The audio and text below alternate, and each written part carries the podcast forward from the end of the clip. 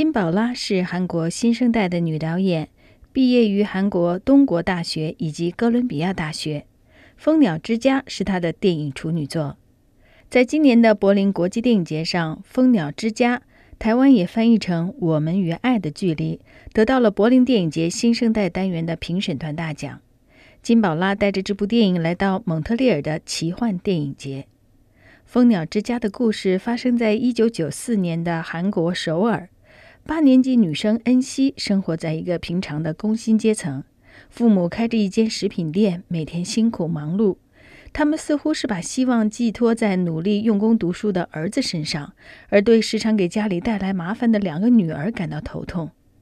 恩熙是家里的小女儿，她喜欢画漫画，也开始尝试恋爱。她和班上的男生手拉手恋爱一百二十天，四个月了。她要录一卷录音带来庆祝。但是男友背叛了她，学校里的一个女生也对她表达了好感。恩熙成绩一般，性格倔强古怪，而且常常被哥哥家暴。她最要好的朋友也常常遭到暴力对待，但是又不知道该怎么办。他俩想到自杀，但是又怀疑，如果我们死了，家里人是不是真的会伤心呢？十四五岁的她要独自前往诊所手术之后，再独自坐车回家。父母不是不爱他，只是那爱似乎总是不够。终于，在课外中文补习学校，他遇到了真正懂得他的人——补习老师智英。智英在黑板上写下了“相识满天下，知心能几人”。恩熙说到底是个渴望爱，也在寻找爱的女孩子。这部电影描述了一个小女生在一九九四年里几个月的生活。有少女成长和迷惑，男性、女性的爱情、家庭暴力、性别问题，融进那一年的一件大事，就是首尔的圣水大桥倒塌事件。影片画面里有一种回忆一般的清亮，阳光色彩斑驳，人物非常的丰富，故事细碎却感人。我尤其喜欢它的节奏，不疾不徐。感觉韩国电影一直的特色就是前面的铺排非常的长，然后情节突然加速，精彩结尾。导演金宝拉最近接受了我的访问。首先是关于标题，为什么叫做《蜂鸟之家》？So hummingbird is the smallest bird in the world, and it's really little, and but it goes really long distance to find nectar, and it it moves its wing like eighty. 蜂鸟是世界上最小的鸟，但是它们能够飞到很远的地方去寻找自己的巢。它们非常的有活力，就像电影里的主人公恩熙一样。她是一个小女孩，试图寻找生活里的爱。她也遇到了很多人。我觉得她的旅程就像是蜂鸟一样。影片讲述的是一个小女孩成长的故事，这里面有多少是自传的成分呢？Think about the middle school period was.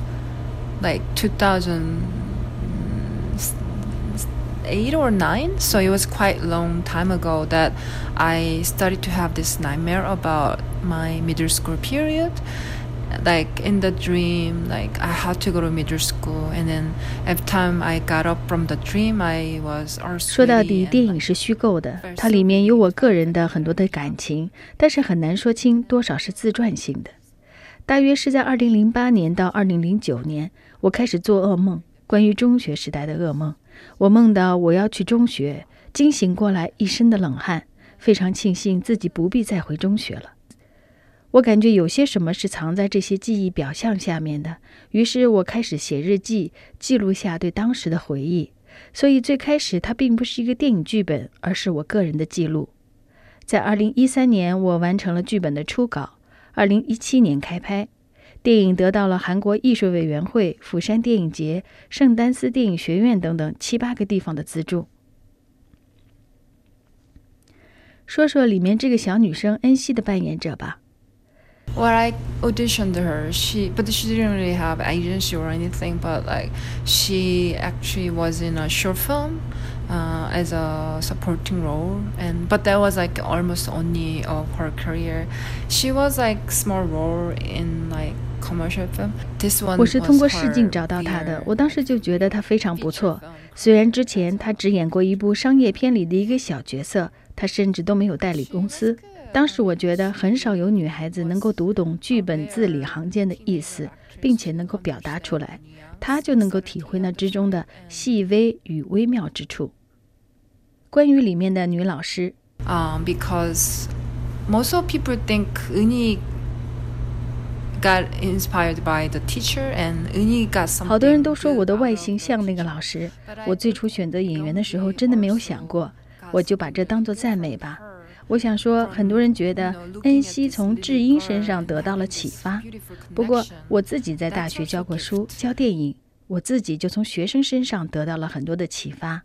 我想说，在这个关系里，启发情感的交流是双向的。在这部电影当中，似乎有一些同性的女孩子之间的爱情。I guess in my country, uh, girls liking other girls in their adolescence was very common. Yeah, it's very common. Um, and I don't really want to define whether there was like friendship or love because things are not always one dimensional. 我没有特别去界定那种爱是爱情还是友情，在韩国少女间的友情是很常见的。恩熙她和男孩子恋爱，也和女孩子有很亲密的关系。